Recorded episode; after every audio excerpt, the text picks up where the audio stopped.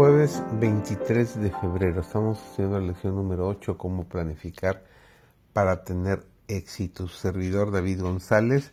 Nuestro título de hoy es Buscar consejos piadosos. Cuando lo juzga bueno, el Señor da a quienes guardan su palabra poder para ejercer fuerte influencia en favor del bien. De hecho, ellos dependen de Dios y a Él tendrán que dar cuenta de la manera en que emplean los talentos que les confió. Deben comprender que son administradores de los bienes del Señor y que deben glorificar su nombre. Los que hayan puesto todos sus afectos en Dios tendrán éxito. En Cristo se perderán a sí mismos de vista y los atractivos del mundo no tendrán ningún poder para apartarlos de la obediencia. Comprenderán que los adornos exteriores no dan fuerza, no es una apariencia importante la que representa de una manera correcta la obra que debemos realizar como pueblo elegido de Dios. Los que trabajan en relación con nuestra obra pro salud deben estar adornados de la gracia de Cristo. Ello les permitirá ejercer la mayor influencia que sea dable ejercer para el bien. Los hombres más sabios aprenden lecciones útiles de los modos y hábitos de las pequeñas criaturas de la tierra. La industriosa abeja da a los hombres inteligentes un ejemplo que harían bien en imitar. Estos insectos observan un perfecto orden y en el enjambre no se tolera la ociosidad.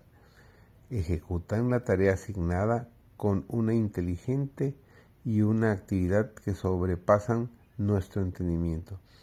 Las hormigas, a las cuales consideramos como una plaga que debe ser aplastada con el pie, en muchos aspectos son superiores a los hombres, porque estos son inteligentes y no mejoran los dones de Dios. El hombre sabio atrae nuestra atención hacia las pequeñas cosas de la tierra. Ve a la hormiga, oh perezoso, mira sus caminos y sé sabio la cual, no teniendo capitán, ni gobernador, ni señor, prepara en el verano su comida y recoge en el tiempo de la siega su mantenimiento. Las hormigas, pueblo no fuerte, y en el verano preparan su comida, nos dice Proverbios 6, versículo 6 y capítulo 30, versículo 25. De paso, esos pequeños maestros podemos aprender una lección de fidelidad.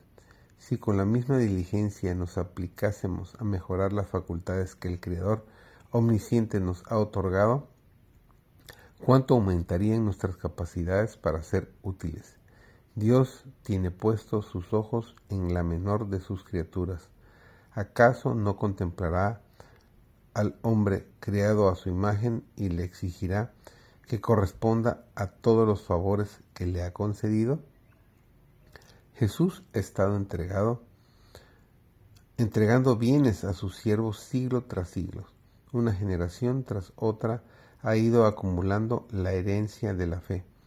Los talentos han aumentado grandemente con el uso y han llegado hasta nosotros. Somos como siervos contrastados. Él nos compró y pagó el precio del rescate con su propia sangre para asegurar nuestro servicio voluntario. Todo lo que pide de usted es que use los talentos que se le han confiado. Si piensa que Dios le ha dado cinco talentos, consuélese con la idea de que Él no espera de usted la adición de diez. En el nombre de Jesús de Nazaret le insto a que eleve su mirada. El arco iris de la promesa está rodeando el trono.